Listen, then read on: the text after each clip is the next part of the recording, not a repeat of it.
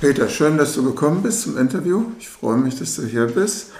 Und äh, es soll ja um die Werner-Kapelle gehen und den Bauverein. Äh, als ich nach Bacharach das erste Mal gekommen bin, vor vier Jahren, habe ich schon vom Bauverein gehört, konnte mir aber gar nichts darunter so vorstellen, wieso Bauverein und sonst was. Kannst du es mal kurz erläutern, was, warum dieser Bauverein entstanden ist? Ja, der Bauverein hatte einen ganz besonderen Grund. Ich werde natürlich immer gefragt, wieso kümmerst du dich schon so lange um diese Werner-Kapelle? Es ist schon über 40 Jahre her, als wir den Bauverein gegründet haben. Dann sage ich den Leuten, ja, ganz abgesehen davon, dass man sich um das Kunstschaffen das Kulturschaffen unserer früheren Generationen kümmern muss, gibt es bei der Werner-Kapelle noch drei ganz besondere Gründe, warum man sich darum kümmern und sorgen muss. Zum einen die denkwürdige Entstehungsgeschichte um die Ermordung des Knaben Werner. Zum zweiten die Bedeutung der Werner-Kapelle als hochgotisches Bauwerk. Und zum dritten die Rezeption, die Annahme in der Zeit der Romantik als Ruine. Zunächst zu der denkwürdigen Entstehungsgeschichte. Im Jahr 1287 in der Karwoche hat man in der Gemarkung von Bacharach an der Mündung des, des Winzbaches etwas außerhalb eine Knabenleiche gefunden. Die wurde also nach damaligen Vorschriften ordnungsgemäß zunächst mal im, im Saal aufgebahrt und nach kurzer Zeit hat man sie in der Kunibertskapelle, die etwas oberhalb der Peterskirche äh, gestanden hat, hat man sie nach dort verlegt und hat sie dort aufgebahrt. Gleichzeitig hat man aber eine Legende erzählt, die Ermordung dieses Knaben hätten die Juden, die Juden in, in Oberwesel, wo der Knabe in Stellung war, also hat bei einer jüdischen Familie gearbeitet. Und ja, und diese Juden hätten den Knaben umgebracht im Rahmen eines Ritualmords. Ja, diese Geschichte hat sofort am gesamten Mittelrhein von Bingen bis Bonn und die Mosel aufwärts als sofort ein Judenpogrom ausgelöst, dem zahlreiche jüdische Mitbürger zum Opfer gefallen sind. Heute, nachdem der Bauverein schon seit über 40 Jahren tätig ist, ist die Werner-Kapelle ja wieder in den Fokus der Wissenschaftler gerückt. Und inzwischen haben Historiker, insbesondere der Binger Historiker Dr. Matthias Schmand, diese falsche Legende längst widerlegt. Die Geschichte wurde so erfunden von dem damaligen Ortspfarrer Heinrich von Grumbach hieß er. Heinrich von Grumbach hat also eine Geschichte, die sich weit über 100 Jahre vorher in Norwich in England zugetragen hat. William von Norwich war auch ein Knabe in dem Alter von Werner. Auch dort hat man behauptet, die Juden hätten ihn umgebracht. Auch dort sind sofort Judenpogrome eingesetzt. Die Geschichte wurde von damals von einem Mönch in äh, Norwich aufgeschrieben. Man hat also festgestellt, dass der Fundort die, die Zeugen, dass die Juden ihn umgebracht hätten, eine Dienstmagd hätte das durch einen Türspalt beobachtet, wie die Juden ihn umgebracht haben. Genau die gleiche Geschichte, eins zu eins übernommen von diesem Pfarrer in Bacharach, um aus dem Märtyrer, aus dem Knaben einen Märtyrer und damit einen Heiligen zu machen. Und Märtyrer und Heiligen lösen Pilgerströme aus. Insofern hat man das Geld abgesehen. Ja, man, man wollte einen Heiligen schaffen und Heinrich von Grumbach hat es geschafft, dass sofort nach 1287, 1288 hat schon ein Pilgerstrom zur Kunibertskapelle eingesetzt.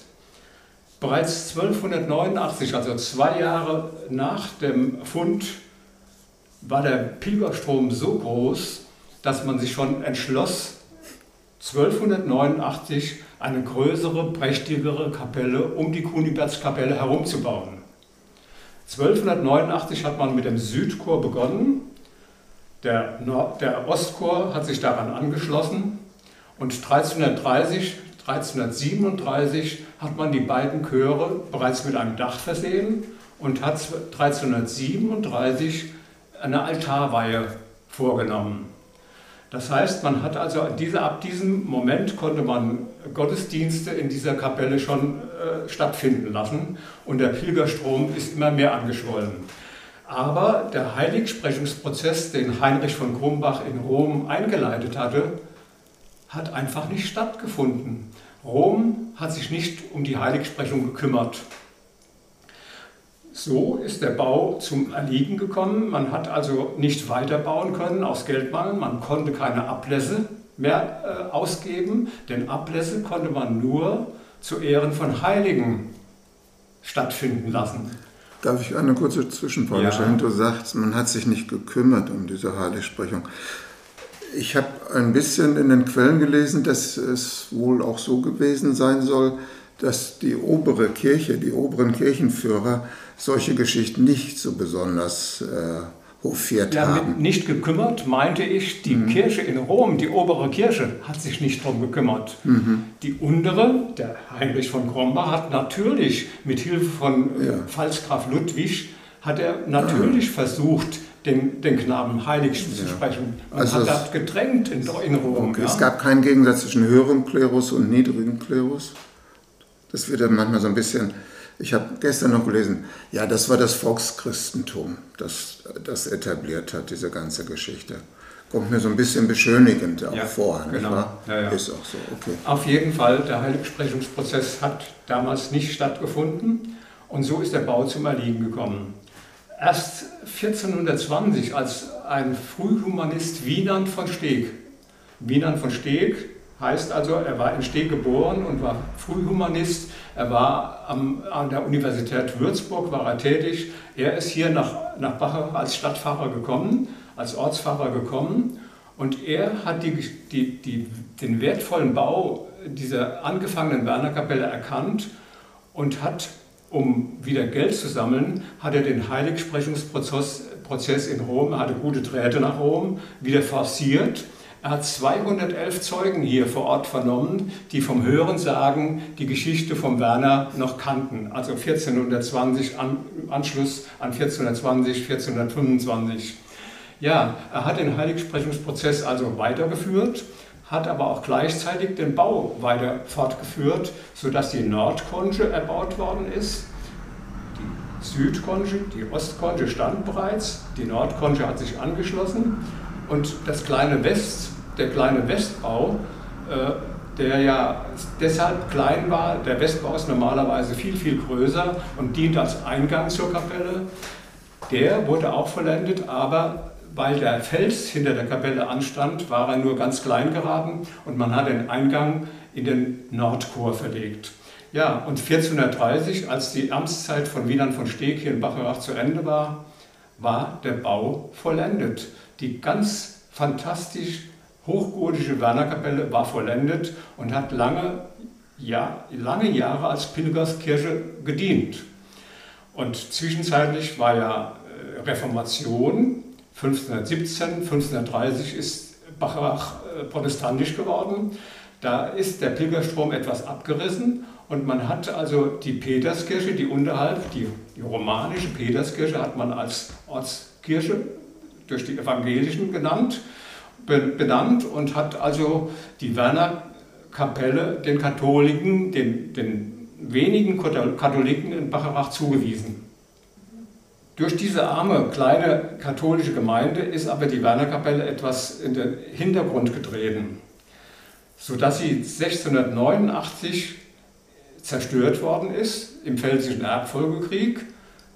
Da hat ja äh, der Sonnenkönig das gesamte linke Rheinufer vereinnahmt und hat es zerstört, so auch die Wernerkapelle. Äh, die Wernerkapelle wurde aber nicht vorsätzlich von den Franzosen zerstört, sondern sie ist durch die Sprengung der Burg Stahleck, die ja oberhalb liegt, Teile der Burg sind dann auf die Wernerkapelle gefallen und haben die Dächer zerstört und die, und die Fenster zerstört. Heute würden die Militärs sagen, Collateral Damage. ja, so ist das. Ja, und dann hat man 1759 hat man den Nordchor abgetragen, weil dort ein Bergrutsch stattfand. Und seit 1759 steht die Wernerkapelle als Ruine, wie Sie sie heute kennen. Als Ruine ist die Wernerkapelle auch so bekannt geworden. Und jetzt komme ich zu dem dritten Grund, warum wir uns um die, um die Ruine der Werner Kapelle mhm. so kümmern heute. Ja, die Romantiker schwärmten geradezu von Ruinen. Mhm. Und 1790 kamen die ersten reinreisenden Engländer per Schiff den Rhein aufwärts und fanden in Bacharach die Ruine der Werner Kapelle. Mhm. Und Sie wissen alle, die die Romantiker schwärmen ja von Gegensatzpaaren. Alle kennen den, den, das Bild von Caspar David Friedrich auf dem Kreidefelsen vor Rügen. Dieser schroffe Kreidefelsen, der abgestorbene knochische Baum, darunter die bunt gekleideten Menschen, das sind, und das wilde Meer, das sind Gegensatzpaare, von denen die Romantiker geschwärmt haben. Und so fanden sie hier, in Bach, gerade in Bacharach, dort unten der unregulierte Fluss, die schroffen Felsen, dort unten die romanische Peterskirche, etwas oberhalb die hochgotische Wernerkapelle. Das waren Gegensatzpaare und, und als Ruine, mhm. das waren Gegensatzpaare, von denen die Romantiker geradezu zerschmolzen ja. sind. Also ich habe mir ist Bacharach zum ersten Mal begegnet sozusagen als Kupferstich. Es gab sehr, sehr viele Kupferstiche äh, des, im 18. Jahrhundert. Ja, lieber René, wenn du das sagst, dann äh, erinnere ich mich an unsere Gründungsversammlung des Bauvereins. Das war im Jahr 1981. Die Gründungsversammlung haben wir im Rittersaal der Burg Stahleck durchgeführt und haben gleichzeitig eine Ausstellung gemacht über die unterschiedlichen Darstellungen der letzten Jahrhunderte der Stadt Bacharach und insbesondere der Wernerkapelle. Wir hatten Kontakt zu einem Mainzer Bacharach-Fan, der Bacharach-Darstellungen über viele, viele Jahre gesammelt hat. Er hat tausend unterschiedliche Darstellungen, Stiche, Kupferstiche, Stahlstiche aus den wow. letzten Jahrhunderten gesammelt. Wow. Und wir haben oben in der, Wanner, in der Ritter, im Rittersaal der Burg Stahleck eine Ausstellung mit diesen Stichen und Kupferstichen und Stahlstichen haben wir durchgeführt, die sehr gut angekommen ist. Und wir haben im Rahmen der Gründungsversammlung äh, im Rittersaal mit den Gründungsmitgliedern und den Gästen bereits 120.000 Mark sammeln können wow. im Rahmen der Gründungsversammlung. Und so konnten wir mit dem Bauverein ja auch beginnen. Ja, aber zunächst nochmal zu der Bedeutung äh, der Wernerkapelle in der Zeit der Romantik. Aber man sieht, die vielen unterschiedlichen Darstellungen äh, zeigen, dass die Romantiker von der Wernerkapelle geschwärmt haben und haben also in der Zeit der Romantik die Bedeutung der Wernerkapelle erst so hervorgehoben und so bekannt gemacht, wie sie heute ist. Und das war auch Anlass für uns, äh, die Ruine so zu erhalten, wie sie ist.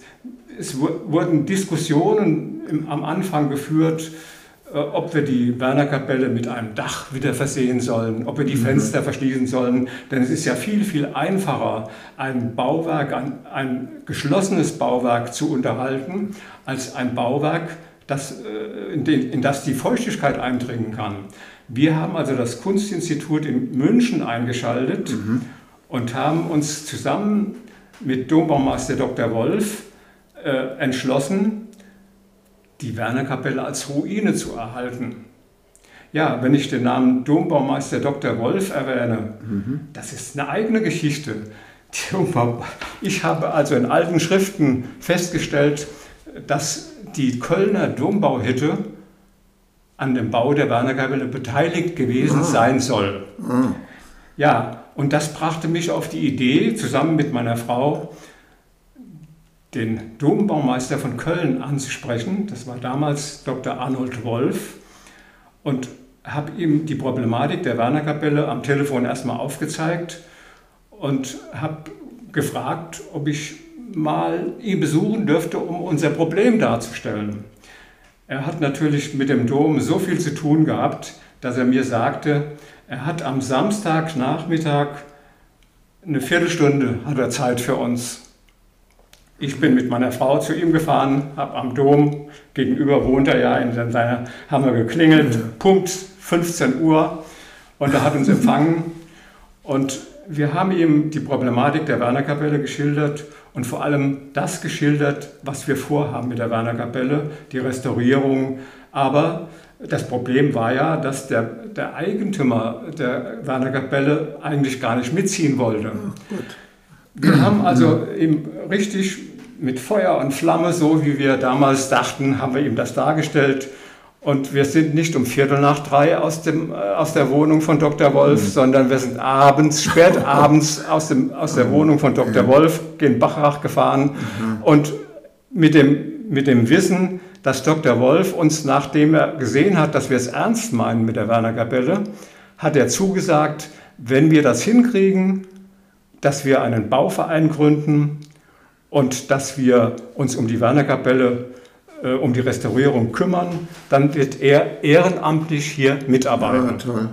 Das war ein, ja. wir sind hoch erfreut wieder nach Bacharach heimgekehrt mhm. und haben dann die Kirche wieder angesprochen, beziehungsweise auch das Bistum Trier.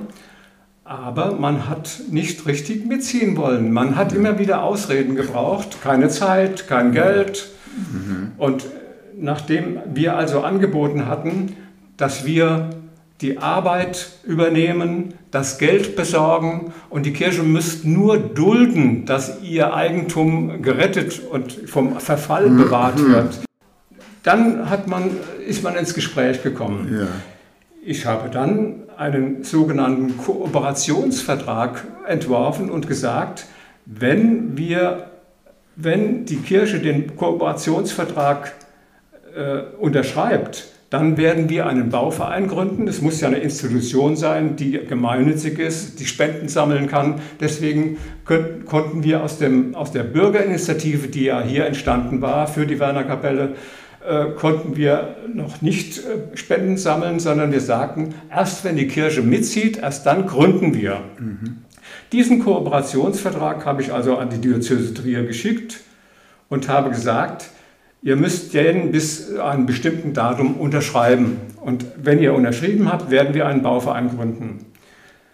Äh, als dieser Tag der Unterschrift näher rückte, habe ich immer noch nichts von der Kirche gehört und habe immer noch nicht äh, die Meinungsäußerung gehabt, wir unterschreiben. Am letzten Tag der Frist habe ich in Trier angerufen und dann hieß es, ja, wir haben heute Abend eine Sondersitzung wegen diesem Problem. Und am nächsten Morgen teilte man mir mit, der Vertrag ist unterschrieben.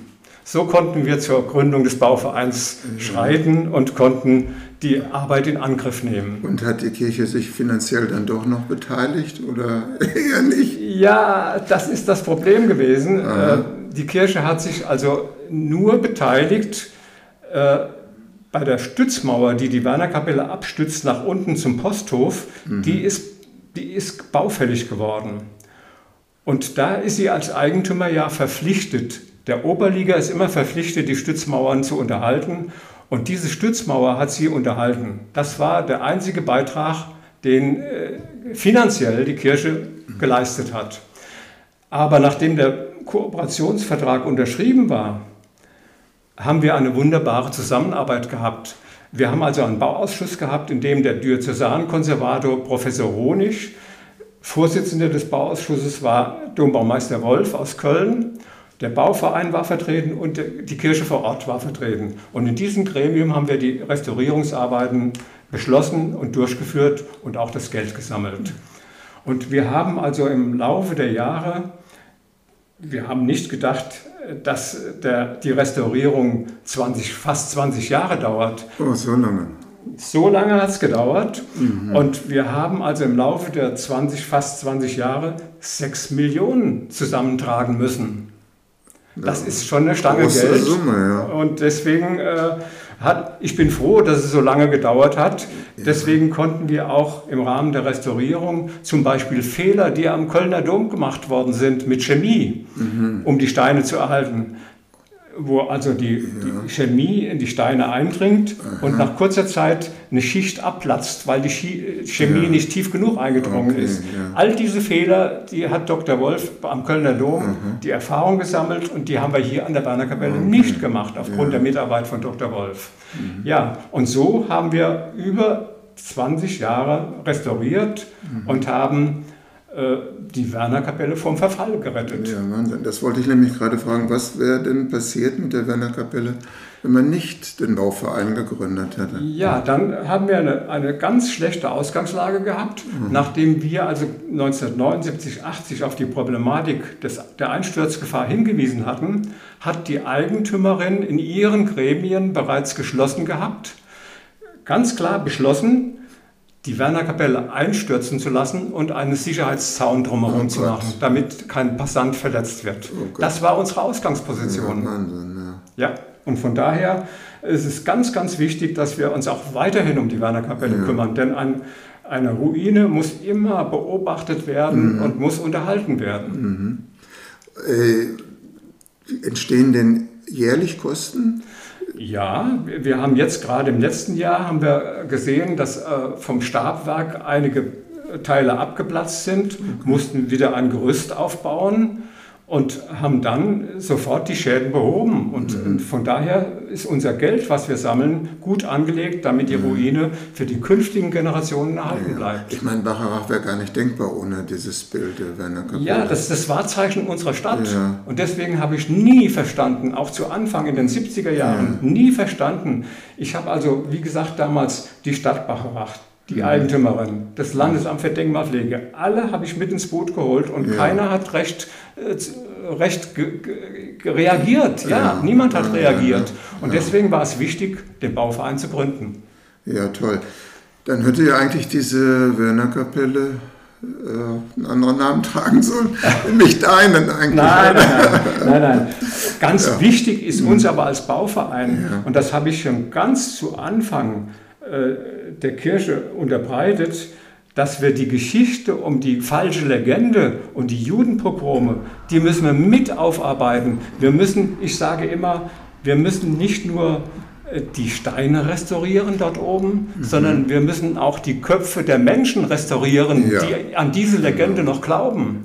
Und deswegen haben wir ganz frühzeitig gesagt, wir müssen das Gebet von Johannes dem 23., was er kurz vor seinem Tod gesprochen hat, mhm. indem er sich bei dem Volk der Juden für das Leid, was man ihm über Jahrhunderte angetan hat, entschuldigt hat. Mhm. Dieses Gebet wollte ich von Anfang an dort oben mhm. in Stein gemeißelt haben. Mhm.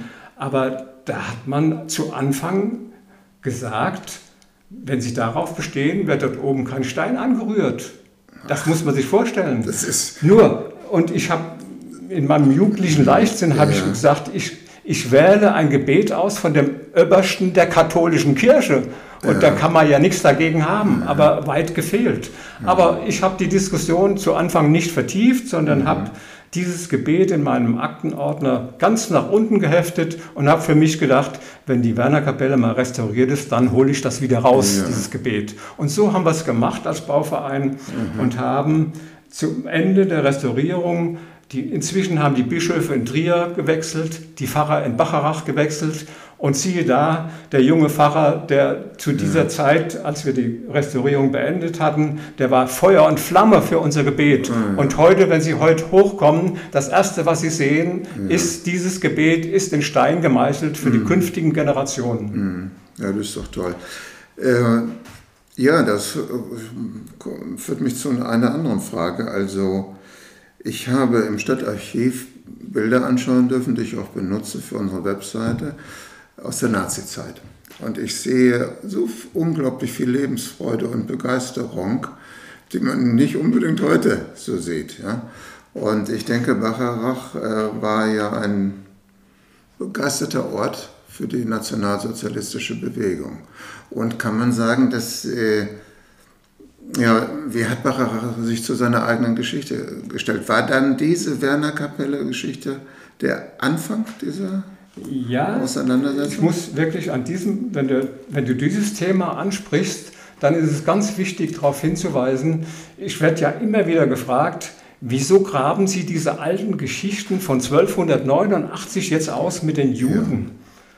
Da muss ich sagen, Moment mal, die Judenpogrome und die Verfolgung unserer äh, jüdischen Mitbürger, das hat sich wie ein roter Faden durch, das gesamten, durch die gesamten Jahrhunderte gezogen bis in unsere jüngste Zeit. Mhm. Man muss wissen, das Thema, was du gerade ansprichst, mhm. im Dritten Reich, da hat Adolf Hitler in seinem Presseorgan Der Stürmer eine Sondernummer herausgegeben, 1939.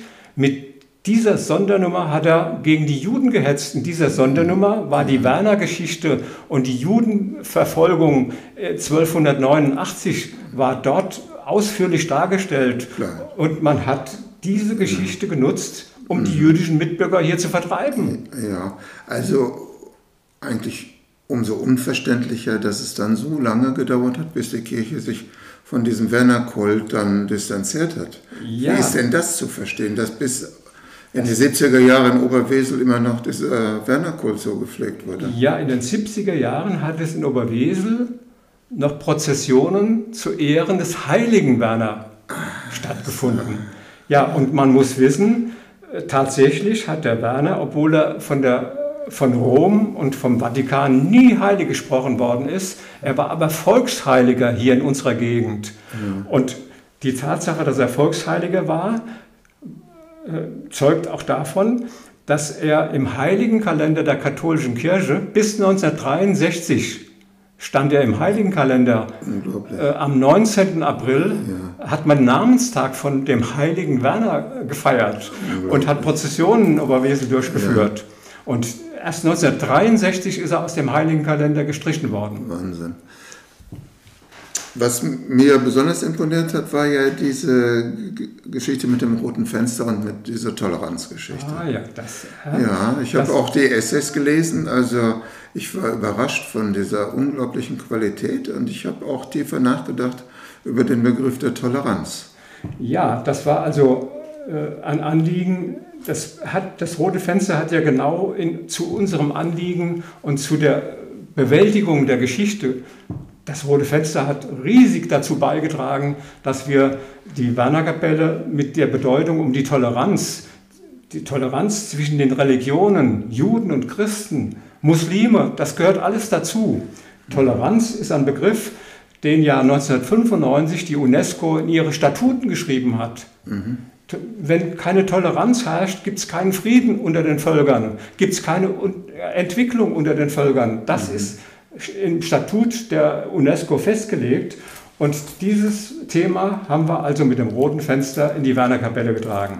Das ist so entstanden. In Wiesbaden gibt es den Künstler Karl Martin Hartmann, Glaskünstler Karl Martin Hartmann. Mhm. Er hat in Wiesbaden einen sogenannten Stehlenverein gegründet, der sich um Toleranz kümmert.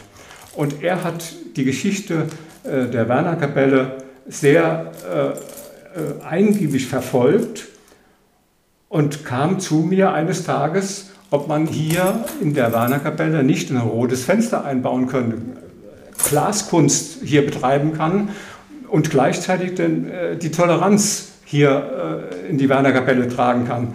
Ja, das, ich war Feuer und Flamme davon mhm. und äh, habe aber nicht erahnt, dass es Probleme gibt, äh, in eine Ruine ein Kunstwerk einzubauen. Oh, ja. Das ist nicht so selbstverständlich. Mhm. Äh, eingefleischte Denkmalpfleger, äh, mhm. die haben ein Problem damit, wenn man ein Bauwerk verfälscht. Mhm. Und wenn man da ein rotes Fenster in die noch vorhandenen Windeisen eingebaut hätte, das wäre ja. eine Verfälschung der Ruine gewesen. Ja. Habe ich auch eingesehen. Ja, Deswegen haben wir von Anfang an gesagt, wir wollen das rote Fenster nicht in die Windeisen, die noch vorhandenen Windeisen mhm. in der Kapelle einbauen, sondern wir müssen eine eigene Konstruktion finden. Mhm. Zwölf mhm. Meter hohes Fenster, ein zwölf Meter hohes Fenster mhm. hinter, diese, hinter dieses Originalfenster zu stellen, damit es von unten so wirkt, als sei es im, im ja. in den Windeisen eingebaut. Ja, das war natürlich eine Riesenkonstruktion. Ja. Äh, ein zwölf Meter hohes Fenster äh, dort unterzubringen. Es mhm. musste eine riesen Stahlkonstruktion gefertigt werden, mhm. in denen 52 rote Scheiben, das heißt die roten Scheiben, das waren eigentlich drei Scheiben, in der Mitte ein Sicherheitsglas und ja. links und rechts rote äh, Kunstgläser, die äh, Opalgläser, die also im Sonnenlicht un unheimliche ja, Wirkung toll, hatten. Ja. ja. Und in diesen 52 Scheiben war das erste Kapitel von Heinrich Heine, der mhm. Rabbi von Bacharach, ja. eingeätzt. Mhm. unterhalb des Rheingaus, wo die Ufer des Stroms ihre lachende Miene verlieren. Ja, ja so beginnt genau. dieses erste ja, Kapitel. Und das sollte für Toleranz werben. Heinrich. Heine hat es ja schon im, im 19. Jahrhundert sich um diese Geschichte und diese falsche Legende gekümmert und hat diesen Roman Rabbi von Bacharach geschrieben, deswegen. Und von daher haben wir uns auf die Fahnen geschrieben, wir wollen also nicht nur das Fenster einbauen, sondern wir wollen auch über drei Jahre, über, zunächst mal über zwei Jahre, hat die mhm. Denkmalpflege nur genehmigt, ja. äh, wollten wir Vorträge über Toleranz halten. Mhm.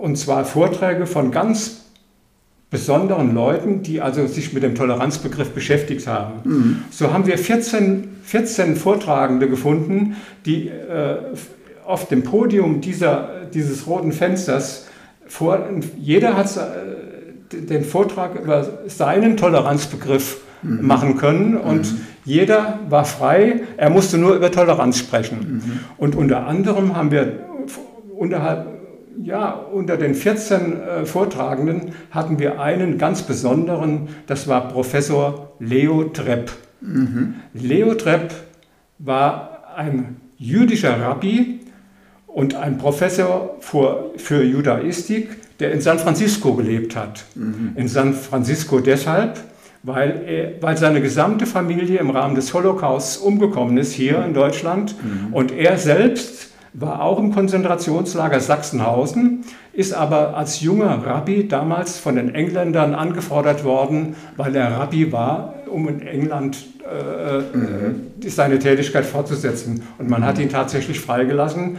und er war der einzige Überlebende, der mhm. diesen Holocaust überlebt hat von seiner Familie. Mhm. Ihn hatten wir angesprochen, ob er einen Vortrag über Toleranz hier halten kann in der Wernerkapelle. Und als ich mit ihm telefoniert hatte, und den Namen Werner Kapelle nannte, da war die Leitung auf einmal tot. Ich habe keinen Professor Trepp mehr in der Leitung gehabt. Aha. Ich habe gesagt, Professor Trepp, sind Sie noch da? Ja. Und dann hat er gesagt, ja, er ist noch da, aber Werner Kapelle? Ja. Das läuft ihm schaudernd über den ja, Rücken, wenn er ja, den Namen Werner Kapelle hört. Als er als 14-jähriger Junge mit seinem Vater in einem Schiff rein abwärts gefahren ist von Mainz aus. Er ist ein gebürtiger Mainzer. Mhm. Da hat ihm sein Vater diese unsägliche Geschichte der Wernerkapelle erzählt ja. und seitdem hat er einen Dorn im Herzen, wenn er den Namen Wernerkapelle ja. hört. Ja. Aber als ich ihm erzählt habe, was wir hier äh, gemacht haben, mhm. dass wir die Wernerkapelle restauriert haben, dass wir das Gebet für Johannes dem 23. dort oben in Stein gemeißelt haben, das sagte er auf einmal, da kommt er und hält einen mhm. Vortrag über Toleranz. Ja, wunderbar. Wir waren hoch erfreut. Ja. Und als er dort oben, er war über 90 Jahre alt, als er hier ankam, im Rollstuhl. Mhm. Wir haben Professor Trepp die 104 Stufen hochgetragen, mhm. haben ihn auf das Protest oh. gesetzt und er hat ein dickes Manuskript gehabt. Ja. Und sein Thema, was er sich ausgesucht hatte über Toleranz, war der Toleranzbegriff von George Washington. Aha. George Washington deshalb, weil er kurz zuvor die Ehrenmedaille, die George Washington Ehrenmedaille in Amerika ja. verliehen bekommen hat. Okay. Und als ich dieses dicke Manuskript gesehen habe, habe ich in meinen Begrüßungsworten auf dem Protest gesagt, lieber Professor Trepp, reden Sie bitte nur kurz über den Toleranzbegriff von George Washington. Mhm. Leben, äh, reden Sie bitte über Ihre gelebte Toleranz. Ja. Denn wir müssen wissen, als junger Student weiß ich noch, dass Professor Trepp schon in den 60er Jahren an die Universität Mainz, was ja sein Geburtsort war, mhm. gekommen ist und hat über Toleranz gesprochen und gutes Miteinander, ja. obwohl seine gesamte Familie im Holocaust umgekommen ist. Ja, das ist gelebte Toleranz. Ja, und ich habe ihn gebeten, sprechen Sie bitte über Ihre gelebte Toleranz. Und er hat also eine Viertelstunde über den Toleranzbegriff von George Washington gesprochen mhm. und über eine anderthalb Stunde über sein Leben. Und ich muss sagen, die Werner-Kapelle war dicht besetzt. Und als ich am, an, am Ausgang stand und Spenden gesammelt habe, ist bei vielen Leuten sind die Tränen gekullert. Mhm. Sie waren so ergriffen von diesem Vortrag von Professor Trepp, mhm. dass sie weinen mussten. Mhm. Und ich denke, mir läuft es jetzt, wenn ich Ihnen das erzähle, mhm. läuft mir das kalt über den Rücken. Und das ist, ja, das ist das, was wir wollen. Die Toleranz, die gelebte Toleranz ja. unter die Leute bringen, damit ich meine, es ist notwendiger denn je. Wir sind ja beide nicht mehr die Jüngsten. Ne? Das 70er Jahre habe ich erreicht. Oder werde ich nächstes Jahr erreichen und du hast sie schon erreicht, ne? Was habe ich erreicht? 70. 70, oder, ach, da bin ich schon. Ich mache noch ein Jahrzehnt drauf. Ach, guck mal, ja. ja. Umso, umso mehr, also ich kann es ja auch aus den 52 geboren. Ich habe das als junger Mann immer empfunden, wie intolerant diese Gesellschaft ist, in der man ja. aufgewachsen ist. Ich war in einer Volksschule, die neben einer evangelischen Volksschule abgrenzt. Ich war katholisch erzogen. Und man durfte nicht den Schulhof der Evangelien so war betreten, das auch. sonst gab es Ärger. Und ich habe in Niedersachsen gewohnt und meine Vermieterin hat mir erzählt, dass es da bei Kloppenburg, dann dagegen, äh, dass es sogar verschiedene Toiletten gab für Katholiken ja. und Evangelien. Ja, so war das bei uns auch. Und kein Evangele traute sich, genau. also sie hat mir erzählt, sie hat sich einmal in die Hose gemacht, weil ja. alle Toiletten besetzt waren. Ja. Und das ist einfach unglaublich. Ja. Deswegen und, ist es so wichtig, sich um Toleranz zu kümmern. Und wir haben ja große Fortschritte gemacht, würde ich mal sagen. Diese Gesellschaft ist ja, ist ja, Wir haben schwule Außenminister und äh, genau. äh, ja. wir haben gleichgeschlechtliche Ehen und äh, aber nicht nur das, sondern insgesamt haben wir einfach nicht mehr diese intolerante Haltung genommen. Das ist, ich habe mich sehr gefreut, also man hat das damals in Berlin so erlebt, ja, Fußball-Weltmeisterschaft war habe ich noch in Berlin als Berliner noch miterlebt. Man hat wirklich gespürt, wie das Ausland Deutschland auch wahrgenommen ja. hat. Also Deutschland hat einen unglaublichen Sympathiegewinn weltweit auch gemacht. Denke ich ne? auch, ja. Und wir haben da große Fortschritte gemacht, auch wenn man jetzt in der letzten Zeit äh, auch manchmal das Gefühl hat, das Rad der Geschichte dreht sich auch ein wenig zurück ja, es ist bitter. aktueller denn je, lieber René. Ja. Wir müssen nur die Kriegssituation in, ja. der, in der, Ukraine jetzt betrachten. Ja. Und deswegen ist es ganz, ganz wichtig, unter den Völkern und unter, unter den, zuerst mal unter den Menschen Toleranz zu, zu predigen und zu, auszuüben. Ja. Toleranz ist ganz, ganz wichtig.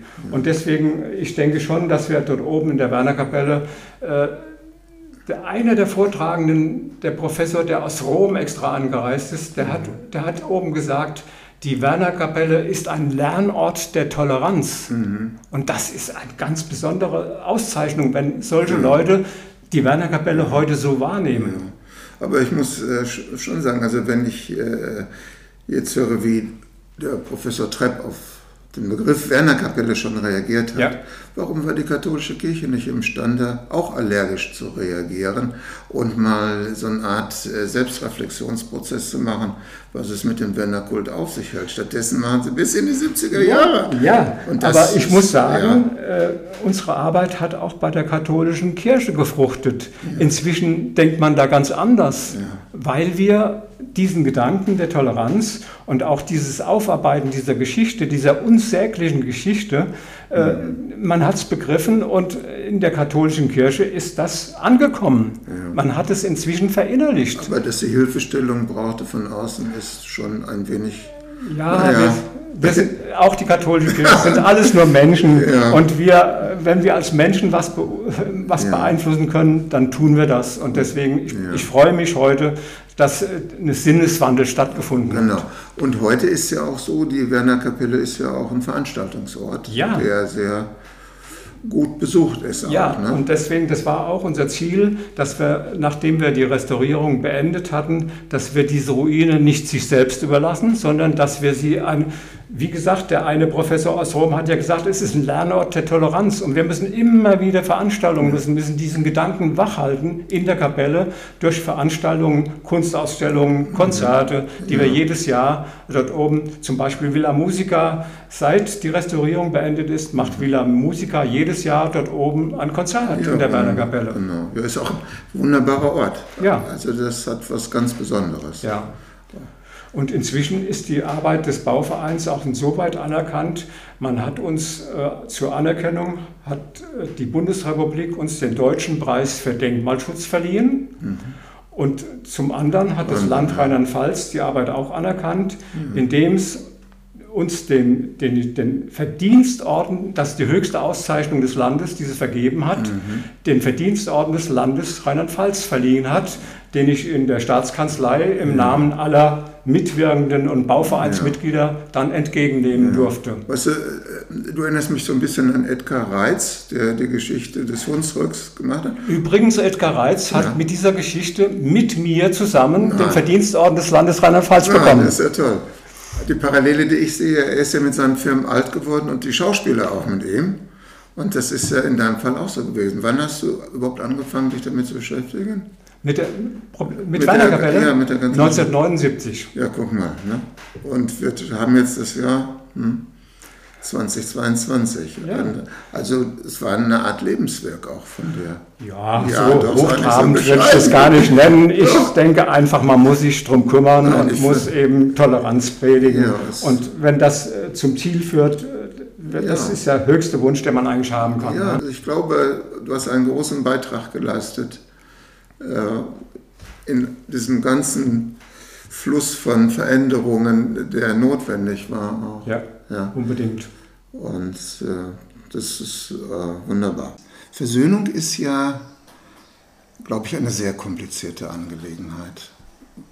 Man sagt dieses Wort so einfach, aber wenn man das Verhältnis zwischen Tätern und Opfern betrachtet, kann überhaupt angesichts dieses schrecklichen Geschehens so etwas wie Versöhnung stattfinden? Ist das denkbar? Ja, lieber René, man muss an der Versöhnung muss man arbeiten. Und ich denke, wir haben uns als Bauverein haben wir uns ja auch die Versöhnung auf die Fahnen geschrieben, wenn die Steine und die Kapelle mal restauriert sind, wenn sie wieder standsicher ist. Danach wollen wir uns wirklich um Versöhnung kümmern. Mhm. Versöhnung zwischen Juden und Christen. Ja. Das war auch der Grund, warum wir am Ende der Restaurierung einen jüdisch-christlichen Dankgottesdienst in der Wernerkapelle gehalten haben. Ah, ja. Wir haben also für diesen Gottesdienst zum einen die evangelische Pfarrerin, den katholischen Pfarrer, einen jüdischen Rabbi und die freie evangelische Gemeinde. Vier Geistliche haben diesen Dankgottesdienst mhm. in der Wernerkapelle gestaltet. Mhm. Die evangelische Pfarrerin, Frau Becker, hat über die Wurzel gesprochen. Das hört sich zunächst mal ganz lapidar an, aber die Wurzel, sie hat dargelegt, dass der jüdische Glauben, die jüdische Religion ja eigentlich die Wurzel unseres christlichen Glaubens ist. Eben. Die Wurzel trägt den christlichen Glauben. Ja. Das hat sie wirklich tiefschürfend aufgearbeitet mhm. und die Predigt war wunderbar. Ja. Der jüdische Rabbi man muss sich vorstellen, über Jahrhunderte war die Wernerkapelle ein antijudaistisches Denkmal. In dieser Kapelle war noch nie, niemals ein jüdischer Rabbi. Ja. Und es ist uns gelungen, einen jüdischen Rabbi zu finden, der an diesem Gottesdienst mitwirkt. Und jetzt musst du dir vorstellen, die Kapelle war dicht besetzt mit Leuten. Sie haben auf der Treppe zum, im, am, am, Aufgang zur Burg Stahleck haben die Leute noch auf den Treppen gesessen. Und an diesem Ort erklingt, erklingen die jüdischen, äh, die hebräischen Gesänge dieses jüdischen Rabbi an diesem Ort, der bei Jahrhunderte anti-judaistisches Denkmal war. Ja, Wahnsinn. Es ist so ergreifend ja. gewesen, ich kann es dir nicht schildern. Ja. Und während dieses Gottesdienstes, die Kapelle war also wie gesagt dicht besetzt, ja. ist mir aufgefallen, dass ein älterer Herr mit einer Videokamera alles aufgenommen hat. Mhm. Er ist von, von einer Ecke in die andere gesprungen und hat wirklich alles aufgenommen. Ich habe mir gedacht, wieso nimmt dieser ältere Mann diesen Gottesdienst auf? Also nachdem der Dankgottesdienst zu Ende war, habe ich ihn angesprochen warum haben Sie den Gottesdienst so aufgenommen? Wieso hat Sie das so interessiert? Mhm. Da sagte er, wissen Sie, ich bin zum ersten Mal mit dem Fahrrad jetzt durch Deutschland gefahren und ich war in keiner Stadt länger als einen Tag und eine Nacht. Aber als ich gestern hier in Bacharach ankam, habe ich die Wernerkapelle, ist mir wohl ein Begriff, mhm. auf, aufgrund äh, des Romanfragments von Heinrich Heine, oh, der Rabbi von Bacharach. Mhm. Und ich bin die 100 Stufen hochgegangen, um mir dieses Fragment, um mir diese Ruine anzusehen. Ich bin mit dem Gedanken, die 100 Stufen, die 100 Stufen habe ich erstiegen, mit dem Gedanken, ich, mich erwartet jetzt ein antijudaistisches Denkmal. Und als ich hier oben ankam, sah ich in Stein gemeißelt das Gebet von Johannes dem 23. Und daneben an dem schmiedeeisernen Gitter prangte ein handgemaltes Plakat mit der Ankündigung des eines jüdisch-christlichen Gottesdienstes heute hier in dieser Kapelle. Ich konnte meinen Augen nicht trauen. Ich habe die Werner-Kapelle mhm. immer nur im Sinn gehabt als antijudaistisches Denkmal. Ja, genau. Und deswegen habe ich beschlossen, in dieser Stadt Bacharach länger als einen Tag zu bleiben. Ich wollte unbedingt diesen jüdisch-christlichen Gottesdienst miterleben. Ja. Denn Sie müssen wissen, ich bin als 14-jähriger Junge mit meinen Eltern mit dem letzten Schiff von Genua geflohen nach Chile, mhm. um dem Holocaust zu entkommen. Mhm. Und zwar am 21. Dezember haben wir das letzte Schiff von mhm. Genua nach Chile bekommen. Und wir waren glücklich, diesem Holocaust entkommen zu sein mit mhm. meinen Eltern. Und von Chile bin ich nach einigen Jahren sind meine Eltern von Chile weg nach Israel. Mhm. Und da ich um dieser Zeit ungefähr das, das Alter von 16, 17 Jahren erreicht hatte in Israel, sind wir auch in Israel weg, weil ich nicht als Soldat tätig werden wollte. Ja, ja. Wir sind dann anschließend nach Australien und Australien leben wir seit dieser Zeit. Ich habe inzwischen geheiratet mhm. und habe einen Sohn und bin dort in Australien an der Erwachsenenuniversität tätig mhm. und, und lehre dort Deutsch ja. und die deutsche Geschichte. Ja. ja, und das hat mich also jetzt veranlasst, wenn ich hierher ankomme und in Bacharach ein Gebet von Johannes dem 23. in Stein gemeißelt finde, ja. dann lohnt es sich hier diesen jüdisch-christlichen Gottesdienst zu erleben. Mhm. Ja, und das war das Erleb das war das Eingangserlebnis von Fred Moses. Ja. Fred Moses hieß er. Ja. Äh, nachdem er dann die Stadt Bacharach wieder verlassen hat, ja. ab diesem Zeitpunkt habe ich spätestens alle drei Wochen mit ihm in Australien telefoniert. Ja, er hat also unsere Idee, die wir hier in die Werner-Kapelle getragen haben, hat er, und auch dieses Video, was er aufgenommen hat, hat er nach Chile, er hat immer noch Verbindungen nach Chile, ja. nach Israel und Australien, wo er wohnt. Mhm. Und dieses Video hat er in Chile von jüdischer Gemeinde zu jüdischer Gemeinde ah. geschickt ah. und auch nach Israel in die ja. jüdischen Gemeinden okay. geschickt. Ja. Und in Australien hat er es an der, Erwachsenen, an der Erwachsenenuniversität, der er tätig war, hat er dieses Video gezeigt mit dem Hinweis, so macht man heute in Deutschland Verständigungsarbeit. Mhm. Alle waren begeistert, mhm. nachdem er das so aufgearbeitet hat. Mhm. Da musste ich in Kontakt bleiben mit Fred Moses. Ja. Wir haben also wirklich alle drei Wochen telefoniert, mhm. über Jahre drei Wochen telefoniert und als wir dann das rote Fenster in, in die Werner-Kapelle eingebaut haben, mit der Toleranzarbeit, die wir dort geleistet haben, mhm.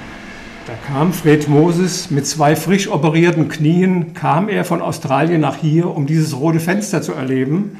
Er stieg mit frisch operierten Knien, stieg er die 104 Stufen zur Werner-Kapelle hoch. Das heißt, es hat was für ihn bedeutet, was wir hier tun. Und er hat das rote Fenster, hat er alles wieder per Videokamera aufgenommen mhm. wollte wissen, was die Umstände sind, wer die Vortragenden sind. Mhm. Und auch dieses Video hat er in der Welt verbreitet. Mhm. Nachdem also diese Geschichte mit dem roten Fenster verarbeitet war, habe ich weiterhin mit ihm telefoniert. Alle drei Wochen haben wir, ja. entweder ich oder er, äh, angerufen. Mhm. Nur eines Tages hat er mich wieder angerufen und in diesem Telefonat musste ich ihm sagen, ich muss vorausschicken, Fred Moses war ein lebensfroher Mensch, ein ja. positiver Mensch. Ja, und nur so ist er, uns, ist er mir hier begegnet. Ja. Und in diesem Telefonat wirkte er ganz niedergeschlagen. Ich fragte Fred, bist du noch da? Ja. Er sagte, ja, ich bin noch da, aber warum bist du so niedergeschlagen? Er antwortete, ja, du musst wissen, ich bin inzwischen 90 Jahre und ich habe mir die ganze Zeit überlegt, ich bin als Deutscher geboren ja. und möchte auch als Deutscher sterben. Mit 90 Jahren muss man schon einmal an den Tod denken. Ja. Und ich habe mir immer gewünscht, als Deutscher zu sterben. Mhm. Aber Adolf Hitler hat uns Juden, die geflüchtet sind, die deutsche Staatsbürgerschaft genommen. Ja. Man muss hier sagen, Adolf Hitler hat bereits kurz nach der Machtergreifung, mhm. Mitte, Mitte 1933, hat er Gesetze erlassen, die, die, die, die, es ermöglicht haben, den Juden die, Staat, die deutsche Staatsbürgerschaft zu nehmen. Genau. Und ja. da er mit seinen Eltern ja am 21. Dezember 1939 von Deutschland geflohen ist, hat man ihm die deutsche Staatsbürgerschaft aberkannt, aufgrund dieses Gesetzes, was er schon 1933 erlassen hat. Genau. Ist das Gesetz rückgängig gemacht worden? Das Gesetz ist zunächst mal nicht rückgängig gemacht worden. Aha. Das, das ist eine Geschichte, deswegen äh, bin ich wirklich äh, froh, ja. dir diese Geschichte erzählen ja. zu dürfen, ja. weil es ein langer Weg ist, bis, dem, bis es wieder so weit war, dass Fred Moses wieder Deutscher werden konnte. Mhm. Ja, er hat also sich gesagt, ich spreche bei dem deutschen Konsulat in Melbourne vor und äußere meinen Wunsch, wieder Deutscher zu, zu werden. Ja. Ich bin inzwischen 90 Jahre und hat dort das so vorgetragen, wie er es mir gesagt hat. Und ich möchte wieder als Deutscher sterben. Ja. Und zu seinem, zu seinem ja, Erstaunen kann man gar nicht sagen. Er, war nicht erstaunt, war tief enttäuscht von ja. Deutschland. Mit dem Wissen, was wir hier an der Basis tun für die christlich-jüdische Verständigung. Er war tief enttäuscht von Deutschland. Ja, ich kenne mehrere Fälle. Man hat mhm ihm verweigert die ja. deutsche Staatsbürgerschaft. Ich musste an dieser Stelle musste ich Fred sagen, ja, Fred, stell alles zusammen an Urkunden, was du hast, ja. schick mir das hierher zu mir. Ich bemühe mich darum, dass du die deutsche Staatsbürgerschaft wieder bekommst. Ja. Er hat also alle Urkunden zusammengestellt. Er hatte inzwischen nur die australische Staatsbürgerschaft. Er hat also alles zusammengestellt mhm. und ich habe einen langen Antrag formuliert äh, man kann ja in Deutschland nur wieder eingebürgert werden, wenn man sich um die Bundesrepublik Deutschland verdient gemacht hat. Das war die Voraussetzung, dass überhaupt nach der damaligen Gesetzeslage die deutsche Staatsbürgerschaft wieder verliehen werden konnte. Ich habe also den Antrag formuliert mit all seinen Verdiensten hier um die christlich-jüdische Verständigung, die wir hier mit ihm zusammen in der Wernerkapelle in den letzten Jahren gemacht haben, mhm. was er in die Welt getragen hat, nach Chile, nach Israel, nach Australien. Er hat unsere Ideen in die Welt getragen. Mhm. Und das ist ein besonderer Verdienst für die Bundesrepublik Deutschland. Ja. Und das habe ich dem Bundesverwaltungsamt in ja. Köln, die sind zuständig ja. für die Wiederverleihung äh, der deutschen Staatsbürgerschaft, okay. das habe ich denen alles klar gemacht mit diesem Antrag. Ja, und Nein. Man kann so einfach die deutschen Gesetze nicht, Sie können ja. die deutschen Gesetze, die ja im Moment so sind, dass ja, er nicht ja, wieder die deutsche Staatsbürgerschaft kriegt, kann man ja nicht vergewaltigen als Bundesverwaltungsamt. deswegen richtig, deswegen habe ich begleitend, ich wollte die Beamten im Bundesverwaltungsamt nicht allein lassen, sondern ich habe begleitend mhm. ganz bekannte Politiker eingeschaltet. Ah. Ich habe zunächst mal unsere hier zuständige Bundestagsabgeordnete äh, Frau Ursula Groden-Granich eingeschaltet. Ja. Die hat mir einen Draht zu Peter Altmaier, das ja. war damals der Kanzleramtsminister. Mhm. Das heißt, er hatte großen Einfluss in der Regierung ja. als Kanzleramtsminister. Äh, habe angesprochen, die deutsche Botschafterin, die heute in Israel sogar deutsche Botschafterin ist, ein Kind unserer Stadt, Dr. Susanne Wasum-Reiner, mit eingeschaltet, die also sehr verbunden ist mit Israel. Mhm.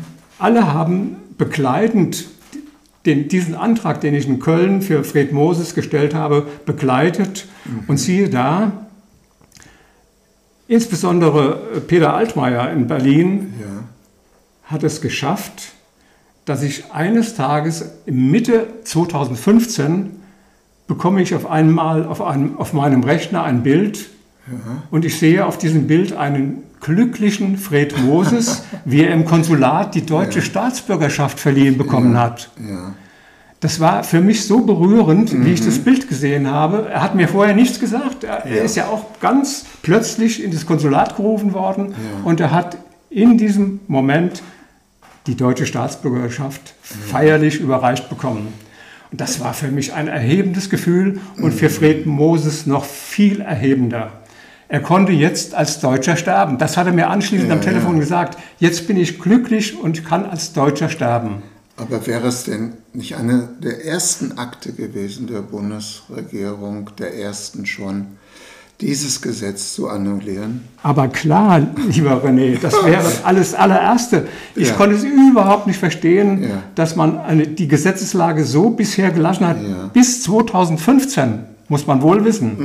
Mhm. Ja, und siehe da, äh, das war Mitte 2015. Ja. Und im Jahr, jetzt, wir sind ja jetzt fortgeschritten, wir sind bereits in 2022 ja, heute. Ja. Und im Jahr, im Sommer des Jahres, im Juni 2021, ja.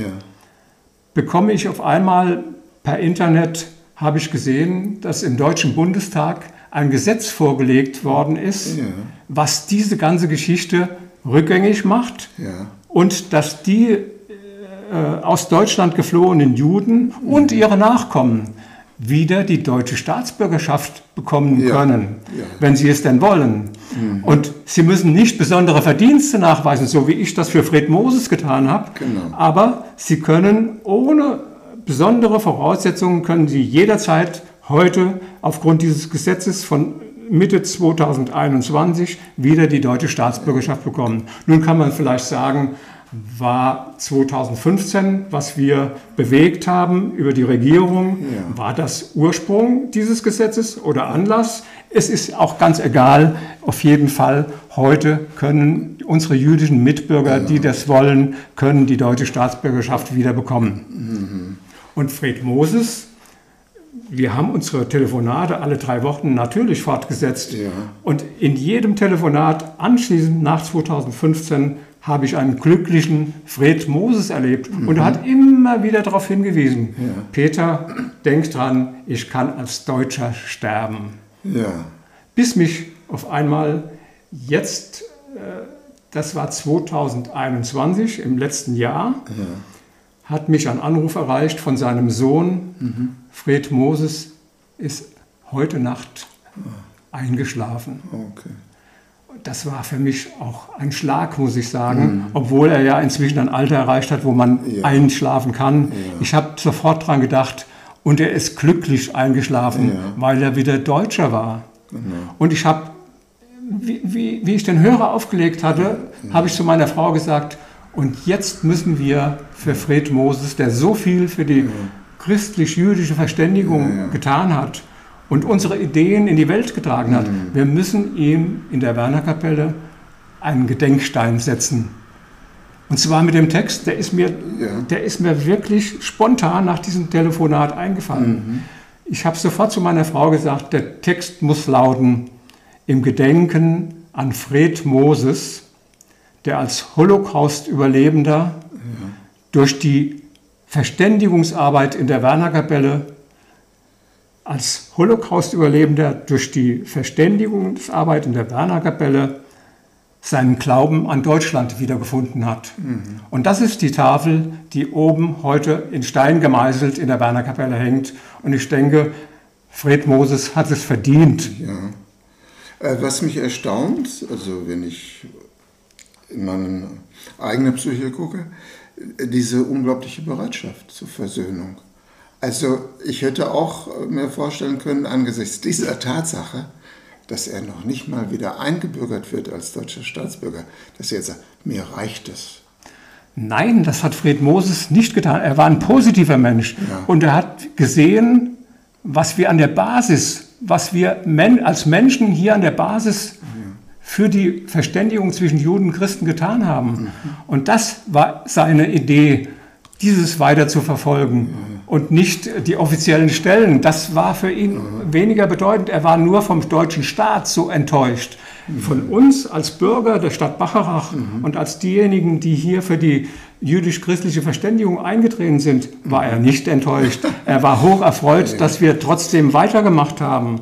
Und ich denke, der Gedenkstein, der heute in der Wernerkapelle in Stein gemeißelt hängt, der wird diese Geschichte von Fred Moses, seinen langen Weg vom 21. Dezember 1939 ja. bis zu seinem Tod, der wird diese Idee und diese, Gedank diese Gedanken wachhalten. Und das hat er verdient. Ja. Aber dass du auch noch Initiator gewesen bist äh, der Aufhebung dieses schändlichen Gesetzes, führt mich wieder zu der Äußerung, Peter nimm's mir nicht übel, ich finde, die Werner-Kapelle sollte Peter-Kapelle heißen. Lieber nicht. Ja. Wissen, weißt du, das ist auch ein Problem. Äh, in Oberwesel zum Beispiel hat man die Werner-Kapelle, dort gibt es ja auch eine Werner-Kapelle mhm. an dem Ort, an dem der Werner ermordet worden sein soll. Mhm. Das ist eine Werner-Kapelle. Und als ich mit der Arbeit mit dem Bauverein begonnen habe, wollte ich eigentlich die Oberweseler Bürger und insbesondere die Oberweseler Kirche mitnehmen auf diesem Weg. Ich habe da einen damaligen Pfarrer in Oberwesel angesprochen mhm. und er hat sich mit Händen und Füßen gewehrt, mhm. mitgenommen zu werden. Mhm. Und inzwischen ist es leider so, man hat inzwischen die Wernerkapelle umgetauft in Mutter-Rosa-Kapelle. Das heißt also, Werner-Kapelle spielt keine Rolle mehr. Aha. Niemand fragt mehr genau. nach dieser unsäglichen Geschichte. Ja. Und deswegen muss die Werner-Kapelle weiterhin Werner-Kapelle ja. heißen. Wunderbar. Ja, genau. Ich äh, habe ja mitbekommen, dass du jetzt in dem schon sehr fortgeschrittenen Alter, in dem du dich ja schon befindest, dass du doch dich langsam zurückziehst aus diesem Projekt und einen Nachfolger gefunden hast. Das finde ich ja toll. Ich denke, es war sicherlich schwierig. Also ein Amt anzutreten nach Peter Keber ist nicht so ganz einfach. Das würde ich nicht so sehen. Nein? Ich habe also einen, das ist Heinz-Willi Eichner. Ja. Das ist, er hat als junger Mann, mhm. er war mhm. damals gerade in den, ja, Anfang 20, hat er damals äh, bei der Gründung des Bauvereins war er mit dabei und deswegen fand ich, dass er als junger Mann den ganzen Weg mitverfolgt hat. Ah, ja. Und das ist ein würdiger Nachfolger. Und ich, ja. ich bin ja nicht aus der Welt. Ich mhm. werde ihn weiterhin unterstützen und werde weiterhin für unsere Idee eintreten. Ja, wunderbar. Ja, genau. Es war ein sehr interessantes Gespräch mit dir. Vielen Dank. Ja, wunderbar. Ich bedanke mich, dass ich mit dir sprechen durfte.